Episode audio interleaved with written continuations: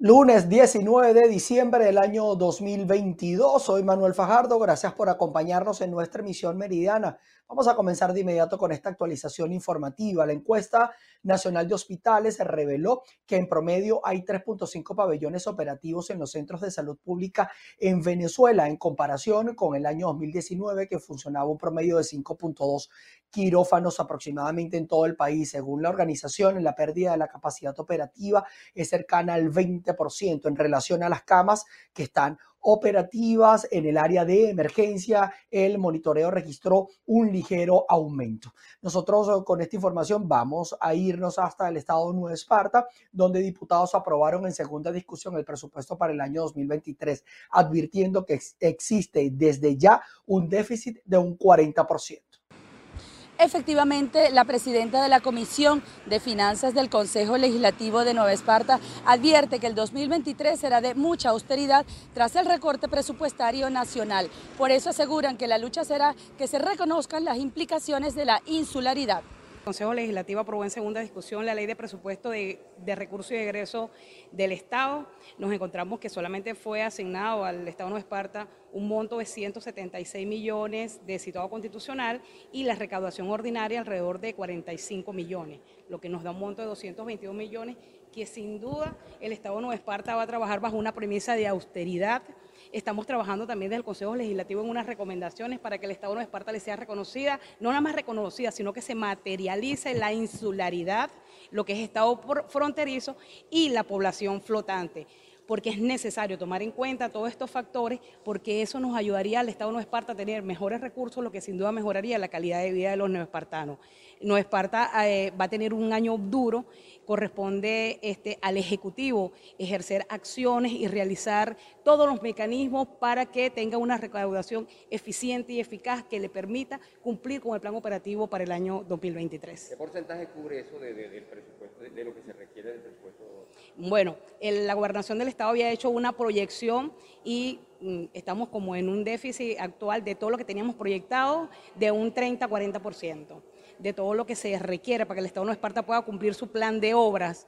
Y aunado también que tenemos esta hiperinflación que nos afecta a todos los venezolanos desde, desde los más bajos estratos hasta arriba, que eh, va a ser duro enfrentar el año que viene un presupuesto que si bien eh, el Estado tiene que garantizar que se cumplan todas las metas, va a ser cuesta arriba porque nos, tenemos que montar en créditos adicionales para poder superar esas metas que tenemos. La presidenta de la Comisión de Finanzas del Consejo Legislativo también asegura que esto es una manera del gobierno seguir manteniendo el control sobre las regiones, ya que todo estará sujeto a la aprobación de créditos adicionales. Desde la isla de Margarita, Ana Carolina Arias. La Cámara de Pequeños y Medianos Industriales y Artesanos en el estado de Carabobo explicó que el año que está por terminar presentó un incremento del 38% de productividad. Para Antonello Loruso, presidente de CAPEMIA de este año que está a solo días de culminar, cierra con números positivos. Por otra parte, adelantó que para el año 2023 solicitarán a las autoridades en materia de servicios públicos revisión de las tarifas. Primero que nada que se sincericen los precios de los servicios públicos, porque están, se están cobrando a discreción por incapacidad instalada y no por lo que realmente estamos produciendo. En este momento eh, estamos cerrando, si bien eh, empezamos el año con la utilización de un 25.8% de capacidad instalada, estamos cerrando por encima del 38%, algo que es positivo, pero nos quieren cobrar por el 100% de la capacidad instalada eh, los servicios y eso de verdad encarece todo. O sea, es algo que también se vuelve impagable y nos hace improductivos. También eh, necesitamos que los servicios públicos sigan mejorando porque si bien han mejorado algo, pero en realidad necesitamos que tengan 100% en su calidad.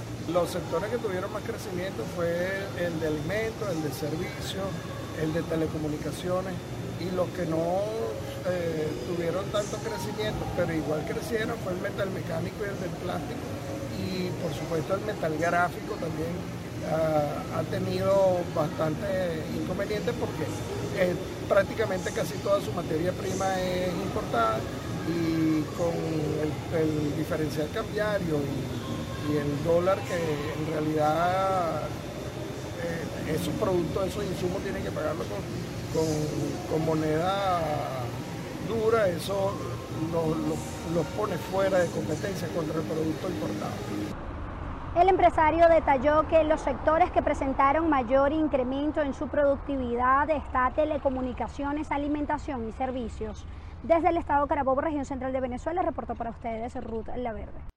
Revisando el tema de los servicios públicos, les cuento que el Comité de Afectados por los Apagones aseguró que durante el mes de noviembre se documentaron al menos unos 32.186 fallas eléctricas en el país, lo que supone un incremento del 9% de estas interrupciones en el servicio en comparación con el mes de octubre, cuando se computaron unas 29.418 en el estado o el estado con más cortes de electricidad en el mes de noviembre fue el estado Zulia, unas 4.676 fallas, seguido del estado Táchira con 3.232, Mérida con 2.887, Miranda con 2.767, Guárico con 1.890, Carabobo con 1.878, Trujillo con 1.789 interrupciones de este servicio, según lo que ha documentado esta organización. Ya en lo que tiene que ver con notas que vamos a revisar en el estado Táchira, específicamente en Sorca, la comunidad tiene más de dos años sin vialidad. Todo esto debido a problemas con las lluvias, que además a ello se suma también una problemática de infraestructuras en casas afectadas. En el año 2020 se registró la llamada tragedia de Sorca, donde producto del desbordamiento de una quebrada, viviendas y vehículos resultaron afectados. Dos años después, hasta el momento, no han tenido ningún tipo de atención gubernamental.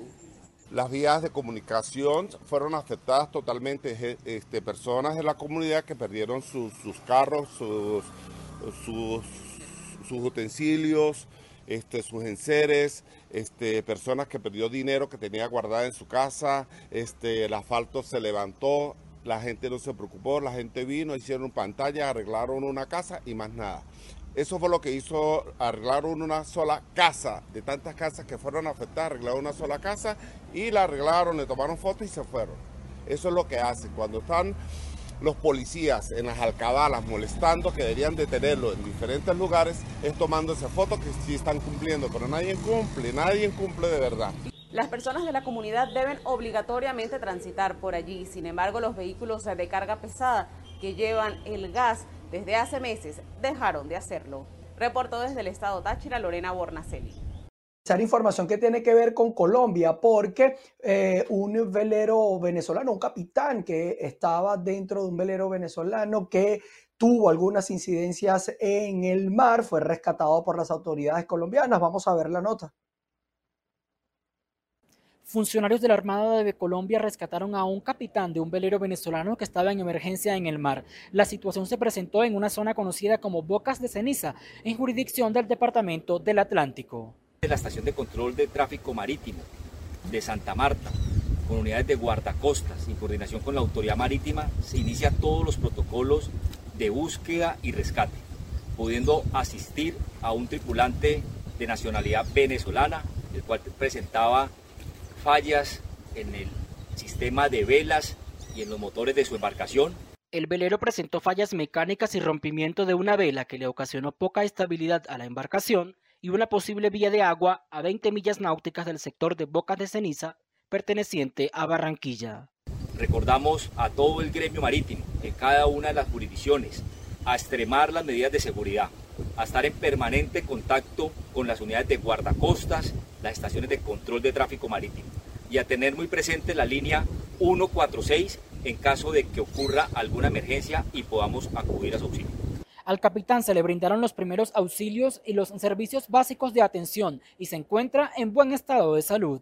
En Bogotá, Miguel Cardosa, BPI TV. Seguimos con ustedes. Les contamos que eh, frente a la Embajada de Teherán en Madrid, familiares y amigos del aficionado español Santiago Sánchez, detenido en las manifestaciones en Irán, pidieron su liberación.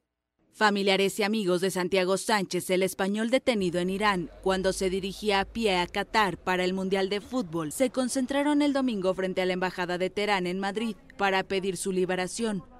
Su madre explicó que Sánchez salió en enero pasado desde España. Fue detenido a principios de octubre en Irán tras tomar una foto a la tumba de Masa Amini, la joven de 22 años cuya muerte desencadenó protestas que han sacudido por semanas a Irán. Parece ser que hizo una foto en la tumba de Amini y ahí le apresaron el día 2 de octubre. Tuvimos 25 días sin saber absolutamente nada de él.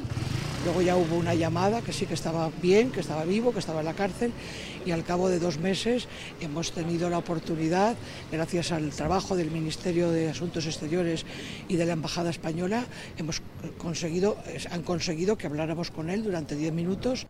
La mujer defiende la inocencia de la fotografía ya hay que pedir la liberación de Santiago, un chaval inocente que bueno, se ha hecho una foto y se ha equivocado, pues eh, sabrá pedir perdón, pero no es su proceder ser espía ni atentar contra la seguridad del Estado, no es su proceder, va caminando, cogiendo basura, eh, plantando árboles, te quiero decir que no, que, que no ha lugar, ya se trata de pedir, estamos aquí para pedir su liberación.